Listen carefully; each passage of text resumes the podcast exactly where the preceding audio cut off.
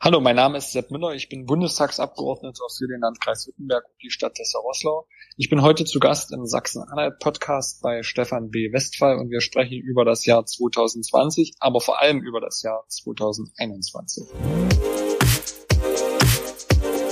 Der Sachsen-Anhalt-Podcast. Hörgeschichten für Sachsen-Anhalt.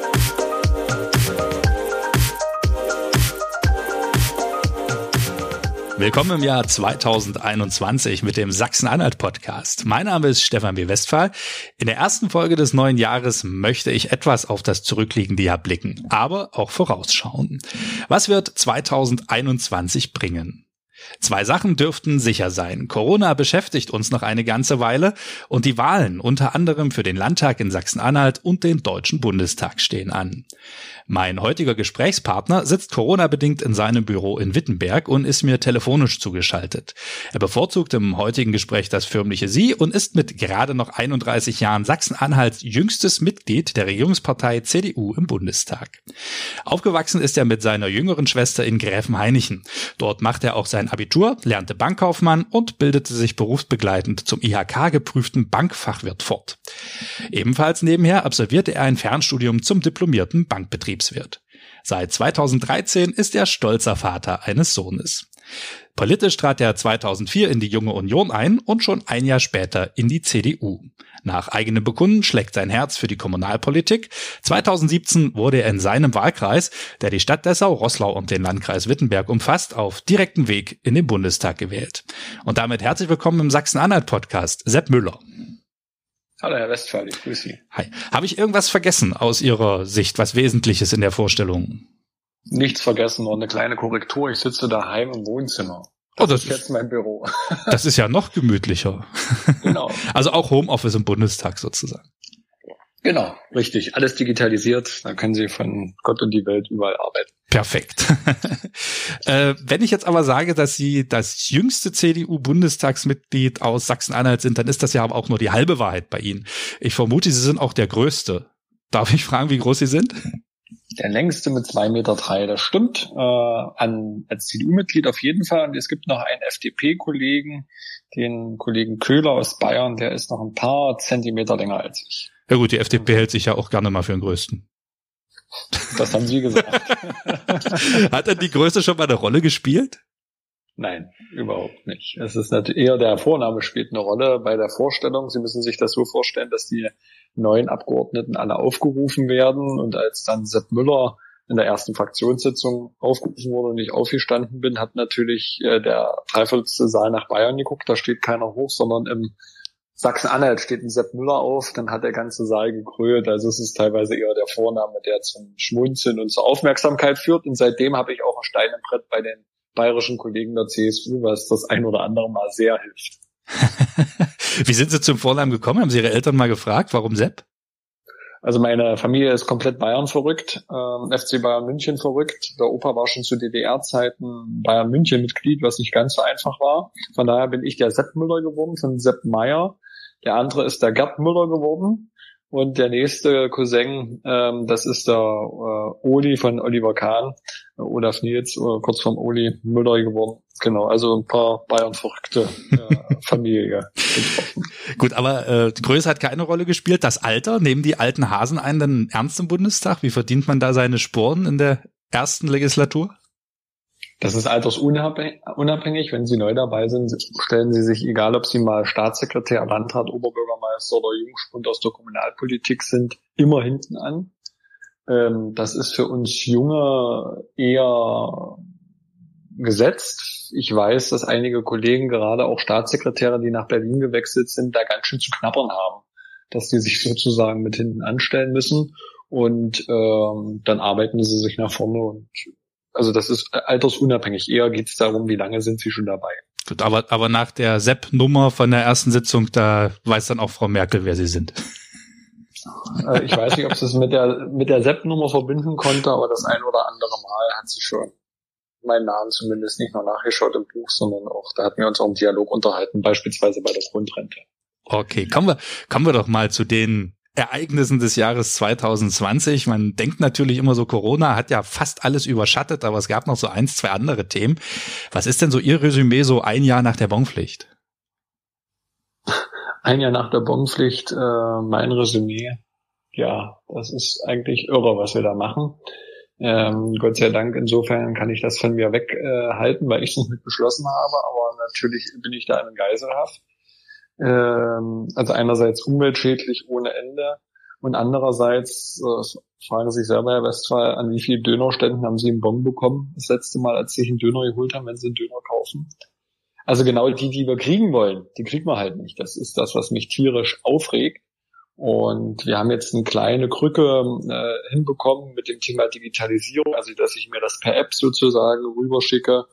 Ähm, das machen auch einige. Ich weiß auch, dass Bäcker jetzt mittlerweile umgestellt haben, aber es ist trotzdem ein riesen Irrsinn und die, die wir kriegen wollen, die kriegen wir halt nicht. Die auf Deutsch gesagt, äh, behumsen den Staat weiterhin und das macht mich so wahnsinnig. Und es ist ja auch extrem schwer, das zu kontrollieren. Ne? Also das. Ja gut, das sollte halt durch die Bonpflicht. Äh, das Argument ist ja, gerade auch vom Koalitionspartner, der damals da gedrängt hat, das einzuführen. Und das ist auch nicht von der Hand zu weisen. Mit der Bonpflicht bin ich ja gezwungen, auch es einzubuchen und den, den Bon sozusagen dem anderen mitzugeben, auch wenn er sie nicht haben will. Ähm, und der andere kann ja immer einer vom Finanzamt sein.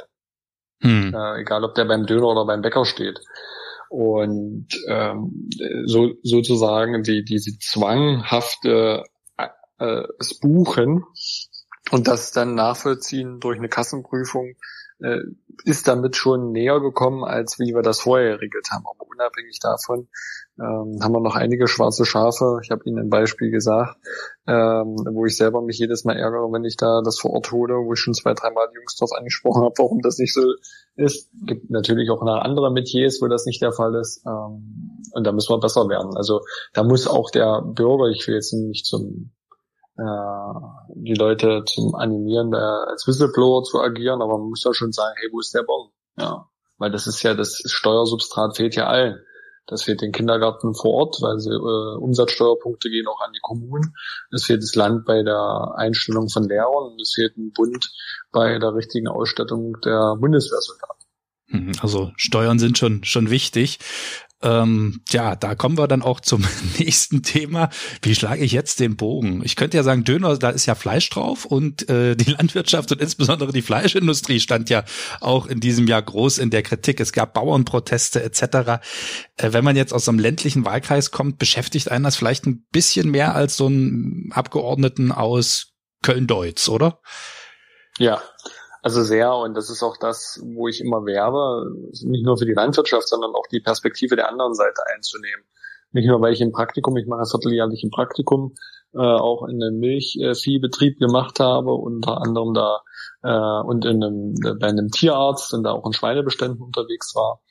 Ja, die Landwirtschaft ist essentiell, wir haben es ja auch gesehen, gerade in der Corona-Pandemie. Gleichwohl ähm, die Kritik an der Landwirtschaft, ähm, gerade von denjenigen, die in den großen Städten leben, weil sie nicht wissen, unterstelle ich, wie Landwirtschaft funktioniert, äh, nicht abreißt. Und da müssen alle aufeinander zugehen. Einerseits diejenigen, die äh, in den großen Städten leben und sagen, hey, wir wollen, äh, dass die Kuh immer Auslauf hat und so weiter und alles Bio äh, ist ähm, gleichwohl wir davon der, die Bevölkerung nicht ernähren könnten, das muss man ganz deutlich sagen. Und gleichzeitig muss auch unsere Landwirtschaft, und da werbe ich halt auch bei unseren Landwirten vor Ort, sich darauf einstellen, dass sich da auch die Gesellschaft ändert. Das ist manchmal sehr schwierig, ähm, aber das ist, das ist heutzutage auch einfach. Aber wenn ich das jetzt so höre, dass sie so ein paar Mal im Jahr ein Praktikum machen, also richtig so an der Basis, das wäre ja eine schöne Idee für ein neues Gesetz, dass Bundestagsabgeordnete und Landtagsabgeordnete immer mal so auch nach, in Anführungsstrichen, unten ran müssen, oder?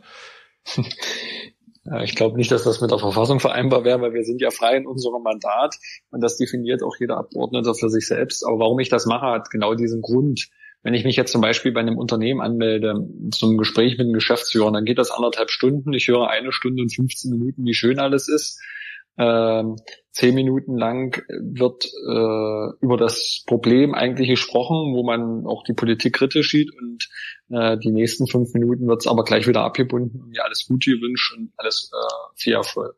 Und wenn Sie dann den ganzen Tag zum Beispiel bei der Müllabfuhr mitfahren, im Kuhstall sind, äh, beim Tierarzt unterwegs sind, dann bricht dann so gegen die Mittagszeit derjenige wirklich auf, im positiven Sinne und, und das will ich halt auch und sag dir, ähm, wie die Gesetze ankommen, die wir vor Ort machen. Du kannst dich erklären.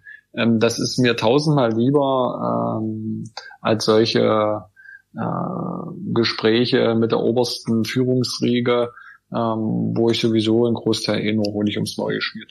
Das hat ja so ein bisschen was von Undercover-Boss, ne? so. das stimmt. Das okay. stimmt. Aber Sie machen ja noch viel mehr Aktivitäten. Vielleicht können Sie ja da noch ein, zwei Sachen sagen. Sie, Sie setzen sich auch gegen den Klimawandel ein, also mit Bäumen. Und Sie waren jetzt bei Corona auch sehr aktiv.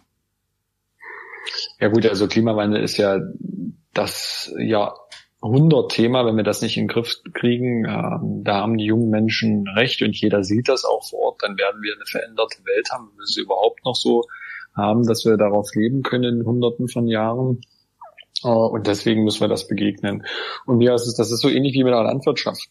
Uh, das sind vielleicht auch die gleichen, die da gegensätzlich zueinander stehen. Das sind junge Menschen, die 14, 16 Jahre jung sind, die anders als ich uh, keine 100 Bewerbungen schreiben mussten, um eine Lehrstelle zu kriegen, sondern die rein theoretisch alles, sich alles ausruhen können, also die keine wirtschaftliche Not kennen und Vorschläge machen, die auf einer anderen Seite äh, denjenigen auf die Füße fallen, die sich, äh, die wirtschaften, die sagen, Leute, äh, wir können nicht alles kaputt machen, wir können nicht nur Verbote machen, wir können den CO2-Preis nicht äh, nach oben schrauben. Und da war es mir halt auch wichtig, mit Fridays for Future mich zusammenzusetzen, nicht von oben herab, sondern gemeinsam Vorschläge zu machen. Das waren über 50, die habe ich unserer Parteivorsitzenden auch übergeben. Eigentlich sollte es einen Nachhaltigkeitstag geben, der ist aber Corona-bedingt ausgefallen, um diejenigen einzuladen. Und eine Idee war gewesen, Bäume zu pflanzen. Und das habe ich dann mal gemacht. Äh, das hat angefangen mit 500 Bäumen. Äh, da war ich dann auch etwas empört, weil die jungen äh, Damen und Herren da nicht dabei waren, war sage ich auch selbstkritisch im Nachgang, sicherlich kurzfristig angemeldet. Und als wir dann 5000 Bäume im Dessauwörlitzer Gartenreich gepflanzt haben, waren die dann dabei. Da waren über 200 Menschen dabei. Wir haben, da hat sich das wirklich so selbst organisiert. Äh, die Leute kamen, haben Essen gegeben, ein Rentnertreff, äh, äh, die haben Kuchen gebacken gehabt, weil sie sagten, Mensch, wir sind zu alt, wir wollen da in dem Leben nicht mitmachen. Das war auch recht anstrengend. Und dann haben die Kuchen gemacht und man kam auch miteinander ins Gespräch. Man konnte auch mal die Argumente austauschen. Und das ist eben doch das, was ich machen will, äh, dass wir nicht mit dem Finger schöpfen können und jeder auf seinen Standortpunkt beruhen kann, um die Welt zu ändern, glaube ich, ist in der Demokratie auch jedem klar, da müssen wir alle aufeinander zugehen. Ja, und beim Thema Corona, ja, da ist es so ähnlich. Wissen Sie, ich bin ja aus dem Landkreis Wittenberg. Wir hatten teilweise die höchste Inzidenz im ganzen Land äh, Sachsen-Anhalt, wir grenzen an Brandenburg, wir grenzen an Sachsen. Sie wissen, was da los ist. Die Krematorien schaffen es nicht mehr. Die müssen die Toten äh, in den Süden von Sachsen-Anhalt bringen, um äh, verbrannt zu werden. Und äh, deswegen habe ich gesagt, ich will mitmachen und war äh, in der Weihnachtswoche dann äh, im Gesundheitsamt in Wittenberg und habe die Kontaktketten nachverfolgt. Mit äh, meinen Mitarbeitern habe ich das auch freigestellt und gebeten, mit hinzugehen. Das haben dann auch drei getan und jetzt machen wir im Januar weiter. Also ich bin demnächst dann auch wieder da, gerade übers Wochenende, wenn etwas weniger vor Ort ist, damit wir die Kontaktketten brechen können. Okay, also Corona auch ein bestimmendes Thema. Nächstes Jahr stehen die Wahlen an. Und zu Corona kommen wir gleich, aber erstmal zu Ihnen die Frage, kandidieren Sie wieder? Und wenn ja, unter welchem Kanzlerkandidaten und unter welchem Parteivorsitzenden in Land und Bund? also ich kandidiere wieder äh, als direkt äh, Abgeordneter für den Landkreis Wittenberg und die Stadt Dessau-Rosslau. Ähm, unter welchen Kanzlerkandidaten, das kann ich Ihnen nicht sagen. Die Unionsparteien und Spitzenpräsidien haben sich darauf geeinigt, das erst im März festzumachen. Sie wissen ja, dass wir jetzt äh, in der nächsten Woche, ich bin auch Delegierter, den Parteivorsitzenden wählen werden. Also ich gebe mal äh, eine Prognose raus. Es wird jemand aus Nordrhein-Westfalen und es wird ein Mann. Mhm. Ähm, Aber ist das nicht schon fast prophetisch, wenn der Kanzlerkandidat sogar im März gekürt wird? Weiß ich nicht. Ich kann Ihnen das nicht sagen, ob es da eine Märzrevolution 2021 geben wird. Gut. Ähm, so viel Glaskugelei. Und beim Land ist es ja ähnlich. Da hat man sich jetzt auf Juni geeinigt. Ähm, ich höre und nehme auch zur Kenntnis, dass unser Generalsekretär Sven Schulze ähm, nicht nur Ambitionen hat, sondern meines Erachtens nach auch sehr an der Partei verwurzelt ist ähm, und auch so die ein oder andere Krise in der Landespartei hat gemeinsam mit überstanden. Und deswegen ist es auch, glaube ich, derjenige, der da ähm, auch als junger Mensch sich ja, mit anbietet, um auch äh, diese Landespartei zu führen. Wir sind ja wie alle anderen Parteien in stetigen Wandel ähm, und konkurrieren untereinander und mit anderen Angeboten auch. Und es wird halt äh, nicht einfacher, Menschen zu gewinnen, sich politisch zu engagieren. Siehe ja auch Fridays for Future, siehe Landwirtschaft und so weiter. Es sind ja viele Partikularinteressen. Wenn man in so eine Volkspartei hat, wo man das versucht, alles untereinander unter einen Punkt zu bringen, dann ist das nicht immer einfach. Wie wird denn der Wahlkampf unter Corona aussehen und welche Themen werden dominieren? Also Corona wird dominieren. Äh, es wird im Juni äh, die Landtagswahl ist ja dann die Frage, wie geht's dann weiter? Ich gehe davon aus, dass wir dann beim Impfen einen großen Schritt vorangekommen sind, vor allem wirtschaftlich und dann auch finanziell. Wir werden bis dahin, leider Gottes, es ist nicht zu vermeiden, einige Insolvenzen sehen.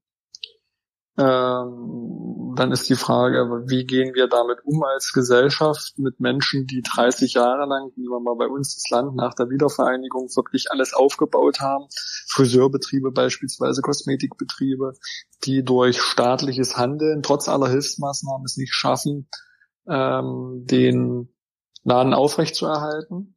Das wird eine große Herausforderung werden. Wie gehen wir mit denjenigen um, die Kurzarbeitergeld bezogen haben, die äh, Einschnitte haben? Wir wissen aber gleichzeitig auch, dass die Leute natürlich gespart haben, weil sie in Urlaub fahren konnten. Ich glaube, dieses Binnenkonjunkturthema, das wird sich ausgleichen.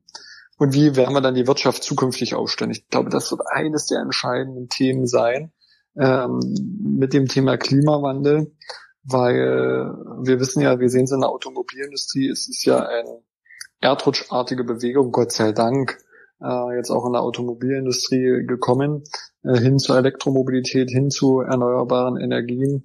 Ähm, und das müssen wir halt begleiten, um auch die Wertschöpfung hier zu halten. Ja. Bleiben wir mal kurz beim, die, ah, sorry, kurze Zwischenfrage, bleiben wir beim Auto. Welches Team sind Sie? Team E-Auto oder Team Wasserstoff? Wasserstoff. okay, gut. Ja, wenn man, wenn man jetzt Corona so hört und Hilfspakete, äh, wurde ja schon viel geschnürt, wurde viel Geld ausgegeben und es gibt ja diesen alten Schlager, wer soll das bezahlen? Ja, das ist eine vollkommen berechtigte Frage und es gibt auch schon die ersten Hochrechnungen. Wir können rein theoretisch, wenn wir das Wirtschaftswachstum wie vorher wieder erreichen, aus den Schulden herauswachsen. Das hatten wir ja die letzten Jahre auch. Äh, jetzt kommt der Finanzer durch. Ich muss aufpassen. Ich bin Mitglied des Finanzausschusses, dass es nicht zu technisch wird. Ähm, Heißt also, durch das Wirtschaftswachstum sinkt die Schuldenquote. Klar, wenn ich äh, 100 Euro BIP habe und, am, äh, und eine Verschuldung von 50 ähm, BIP ist das Bundesinlandsprodukt für alle, die gerade genau, genau, ist das Bundesinlandsprodukt und eine Verschuldung von 75 Prozent, also ja, dann äh, und ich zukünftig ein Bundesinlandsprodukt von 200 habe und weiter eine Verschuldung von 75 äh, von 1000, dann ist das prozentual natürlich deutlich gesunken. So, das bedeutet, wir würden es schaffen, wenn wir Wirtschaftswachstum generieren. Das ist das Thema, warum ich sage, das Wirtschaftsthema wird eines der entscheidenden sein. Weil wir wissen, dass in den nächsten zehn Jahren eine Vielzahl an Menschen in Rente gehen wird, die ihre Arbeitskraft nicht mehr zur Verfügung stellen kann. Und gleichzeitig wir bekommen zu wenig Menschen, die nachwachsen. Gleichwohl sehen wir einen Strukturwandel sowohl in der Kohle in Sachsen-Anhalt als auch in der Automobilindustrie, viele Zulieferer im Harz, wo auch Mitarbeiter freigesetzt werden. Die Menschen werden älter, wir brauchen mehr Pflegeberufe, die aber, was das Thema Bruttowertschöpfung anders als Industriebetriebe nicht so viel dazu beitragen. Heißt also, die nächsten fünf bis zehn Jahre werden so entscheidend für unser Land sein, ähm, damit wir durch Wirtschaftswachstum auch die Schuldenstandquote runterkriegen. Ansonsten gibt es ja auch eine andere Antwort äh, durch politische Mitbewerber, die sagen, wir müssen die Vermögenden äh, mehr besteuern um die Schulden wieder abzubauen. Ich persönlich halte davon nicht viel, können wir auch gerne nochmal im Detail reingehen. Ich glaube eher daran, dass wenn wir es richtig machen, äh, Wirtschaftswachstum generieren, gerade auch mit der Energie- und klimapolitischen Maßnahmen, dass wir da eher stärker rauskommen aus der Krise. Im Übrigen ist uns das immer gelungen, siehe Finanzkrise, wir sind immer stärker aus der Krise rausgegangen als Vereinigte. Dann klopfen wir dreimal auf Holz, dass das diesmal auch wieder so wird. Aber bezüglich Corona gibt es ja auch immer wieder Kritik, dass das Parlament, also der Bundestag, die Landtage da so ein bisschen außen vor sind und dass so die Kanzlerin mit den Länderchefs so unter sich auskungelt. Sehen Sie das auch so? Hm. Also ich bin ganz äh, ganz glücklich, dass wir die Kanzlerin haben mit dem Ministerpräsidenten. Die müssen, also irgendeiner muss es ja koordinieren. Was wäre denn die Alternative? Das ist, ja, das ist so die Frage. Aber Bundestagsdebatte ist ja da oft so gewünscht, ne, über so. die, die Maßnahmen. Hm. Ach, so meinen Sie das. Hm. Ähm, gut, wir haben jetzt äh, ja über 70 äh, Debatten gehabt im letzten Jahr zum ganzen Thema Corona, sei es die Hilfen, sei es die Maßnahmen und so weiter. Aber in der Pandemie, bei allem Respekt auch, äh, ich gehöre selber diesem Verfassungsorgan an, Bundestag, ähm, da helfen Debatten nicht. Ich sehe das, wie schnell die Infektionen äh, in die Familien eingetragen wird. Da müssen Entscheidungen getroffen werden. Und deswegen haben wir als Parlament ja auch mit der Hilfe von äh, Verordnungen die Regierung befähigt, auch Maßnahmen zu treffen. Und darum ist die Kanzlerin diejenige, die das zusammenbinden muss mit den Ländern. Also als Krisenmanagement okay, aber soll nicht so bleiben, für immer. Ja, genau. gut. So, so haben sie es gut zusammengefasst.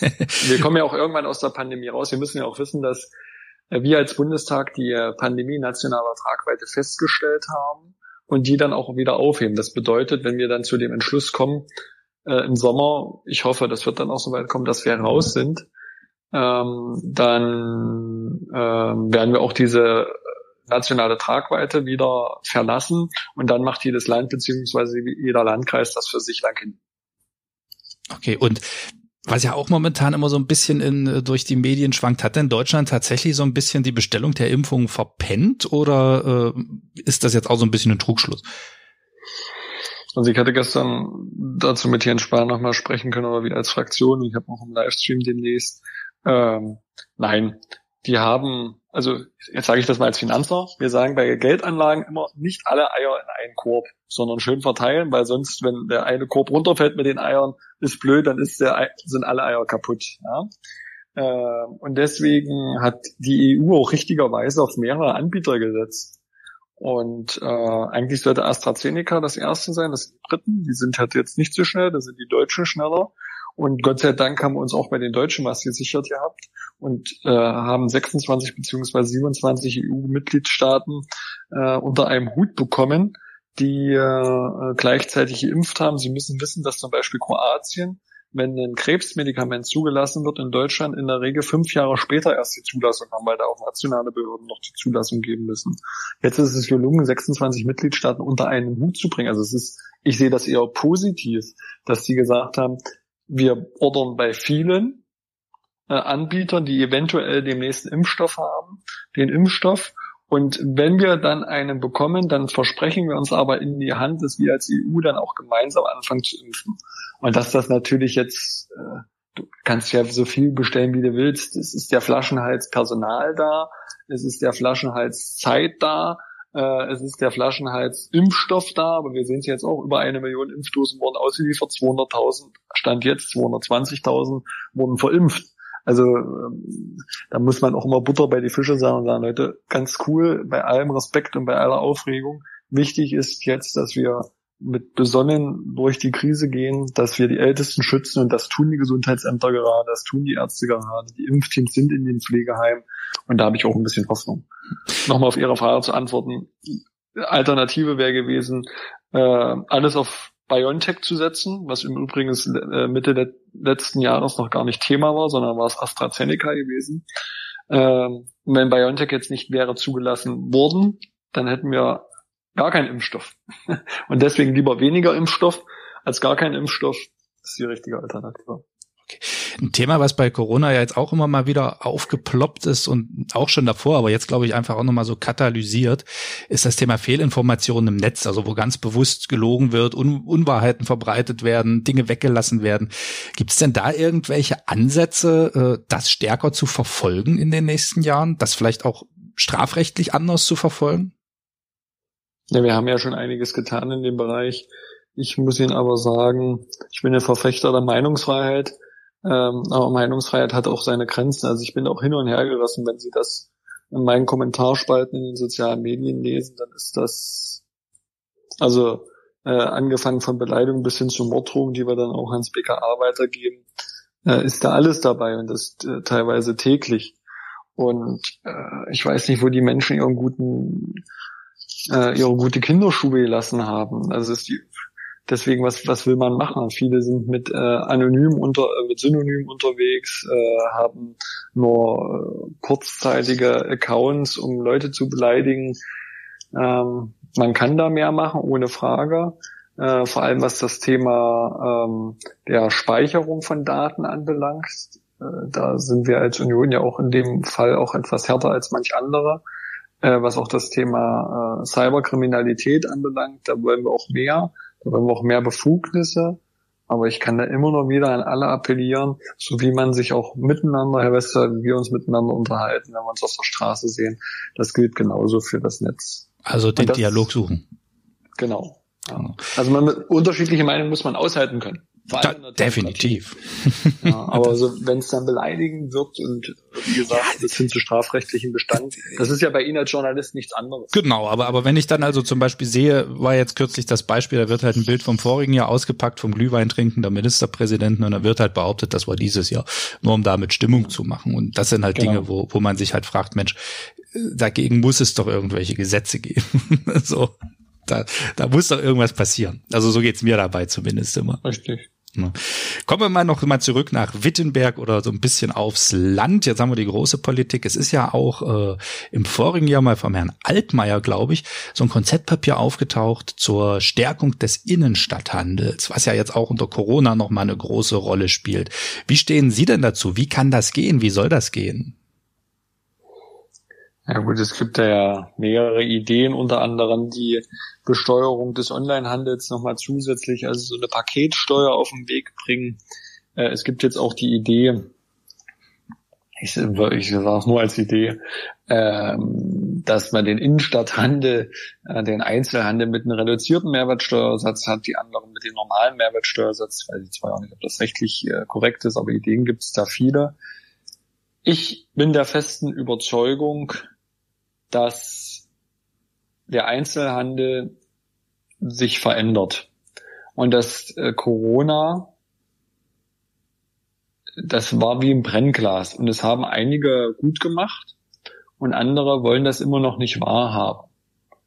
Und meine Generation ist mit einem Klick äh, in der weiten Welt unterwegs und bestellt dann auch in der weiten Welt. Und sie können da mit Förderprogrammen, mit Steuererleichterungen, mit ähm, Unterstützungsprogramm noch und nöcher, äh, die Sie auflegen möchten, können Sie das Kaufverhalten der Menschen nicht ändern und die Einstellung der Menschen. Und ich bin der Überzeugung, dass in der Marktwirtschaft sich dann der Markt auch auf die Nachfrage einstellen muss und da muss der Einzelhandel äh, und da muss die Innenstadt sich darauf einstellen. Das hört sich jetzt äh, äh, sicherlich auch so ein bisschen neunmal klug an, ähm, aber ich, wir können da, wir können noch wir können äh, am Ende geben wir den Einzelhändler jeden Monat 1800 Euro, damit er für seinen Lebensunterhalt aufkommen kann. Das kann aber nicht Sinn und Zweck sein, weil keiner mehr bei ihm bestellt, dann hat der Markt nicht mehr das Angebot. Ich habe aber manchmal ein bisschen so den Eindruck, gerade bei so diesen Kleinstadthändlern, äh, die wünschen sich, dass es eigentlich wieder so wird wie früher, tun nichts dafür, dass es so wird wie morgen und dadurch wird es dann wahrscheinlich auch der vorgezeichnete Weg sein. Es gibt ja dieses schöne Sprichwort, äh, wenn der Wind des Wandels weht, wen die, äh, bauen die einen Windmühlen und die anderen Mauern. Und ich glaube, genau. da mauern zu viel. Ja. Nicht alle, aber. den würde ich auch, genau, das stimmt nicht für alle. Also da sind auch einige wirklich richtig cool unterwegs und äh, jetzt auch gerade in der Corona-Pandemie, die mich Anfang angerufen haben und wirklich ähm, verzweifelt waren, die rufen mich jetzt an und sagen, Wirklich, also es hätte nichts Besseres passieren können, weil wir haben umstrukturiert. Wir haben auf Online-Geschäft umgestellt. Wir haben einen Lieferservice eingerichtet.